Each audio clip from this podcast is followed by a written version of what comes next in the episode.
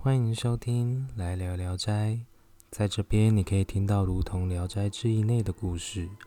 或许听完不见得会多有感触，但也说不定可以觉得别有兴致。今天要跟各位分享的故事是一个《聊斋》内的短篇，篇名叫做《周生的故事》。周生，从前有位姓周的书生。他是淄川县县令的募兵，也就是县令的师爷，算是文胆之类的人物。淄川县令因公外出，其夫人徐氏从以前就有着去泰山朝拜碧霞元君的心愿，但因为路途遥远，夫人就想要派仆人带着。祭品与生理代替自己前往，也让周深写一篇悼词。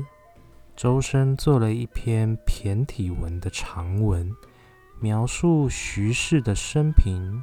文中很多的地方颇为淫荡不公，其中有句话是这么说的：“栽班扬满县之花，偏连断袖。”置甲骨泥山之草，为爱于桃。上面这是诉说徐夫人的愤慨。类似像这样的句子还有很多。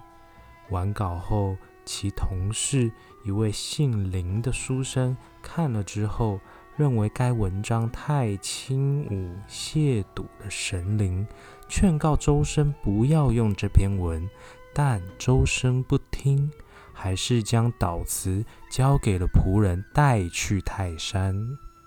此后不久，周生在县衙中突然间暴毙身亡，而那个仆人呢，也跟着死了。徐夫人在生产之后也得病去世了。此时人们还没有感到有什么奇怪的，只是觉得好像是巧合一般。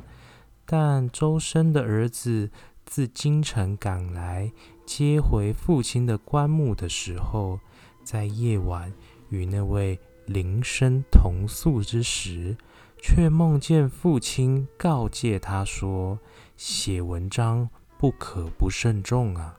我没有听从邻君的劝告，以淫荡之词招致神灵发怒。”不光丢了自己的命，还连累了徐夫人和焚烧祷词的仆人，恐怕我在阴间里还免不了受罚呢。转醒之后，周生的儿子很讶异地告诉了林生，没想到林生却也做了相同的梦。此时，林生便将他父亲替徐氏写祷词一事告诉了他。周生的儿子不禁为之悚然戒惧啊！意思是说，放纵自己的情绪，拿着笔快意的作文，往往是洋洋洒洒写得很高兴，这是读书人常有的事。可是邪淫侮慢的文章，怎么还敢拿来祭告神明呢？无知的狂傲书生遭受神明的谴责是理所当然，可是让贤惠的县令夫人以及跋涉千里传递祭祷文的中仆也一起死了，甚至还不知道是犯了什么罪。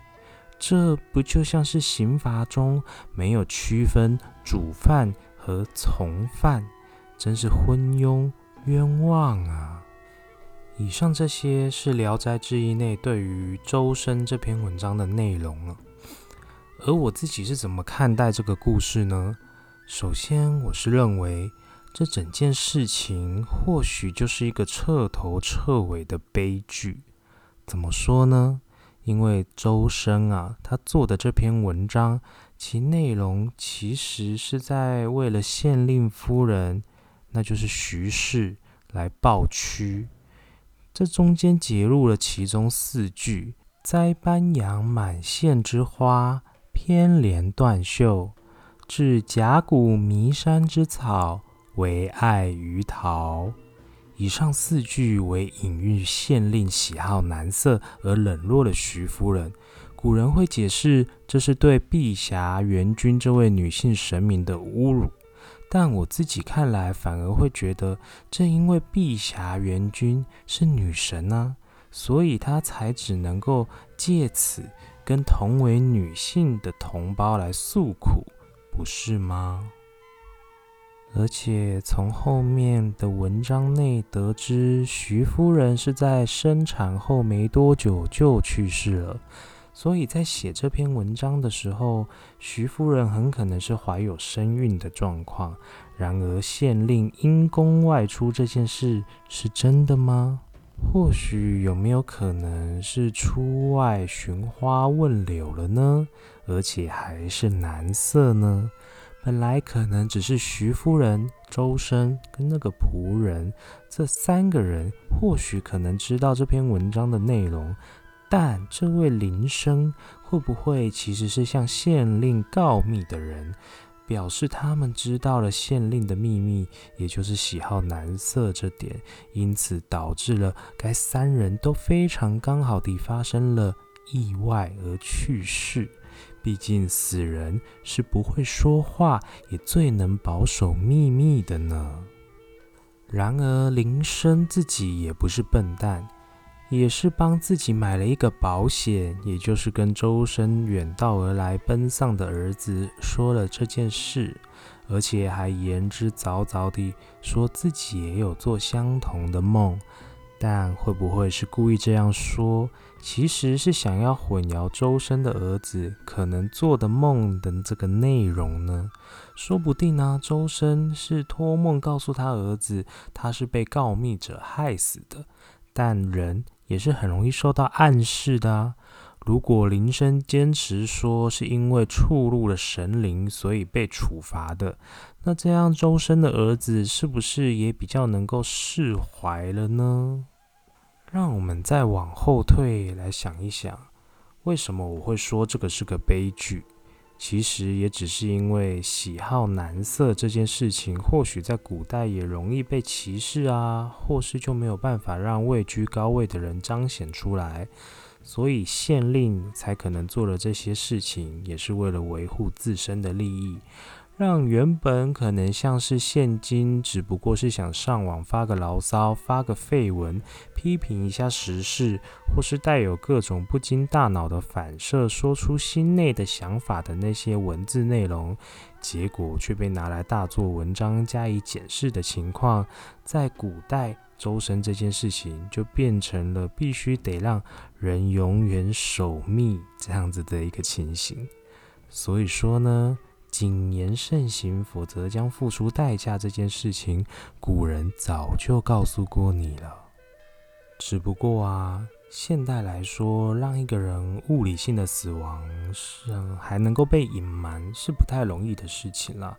但是如果要社会性的死亡，也是在转瞬之间而已。但还好，我们的社会还算是健忘的。今年公祭，明年旺季的情况也是不少见。嗯，说还好，似乎也不太对。总之，我想说的事情是，虽然可能会让有一些人没办法接受，但我还是想要说，关于爱这件事情，理应是可以不分性别、种族的，不是吗？在《聊斋志异》内的故事，虽然跟花妖狐媚、奇人鬼怪有关，但多半都可以从中窥探一些人性层面的问题。毕竟有时候人比鬼更可怕，不是吗？最后，欢迎各位到我的 IG 留言，告诉我你想要听什么样的故事。或者可以点进我的简介里面随喜打赏，让我更有动力说故事给各位听。感谢收听来聊聊斋，我是掷地有声，那我们下次再见。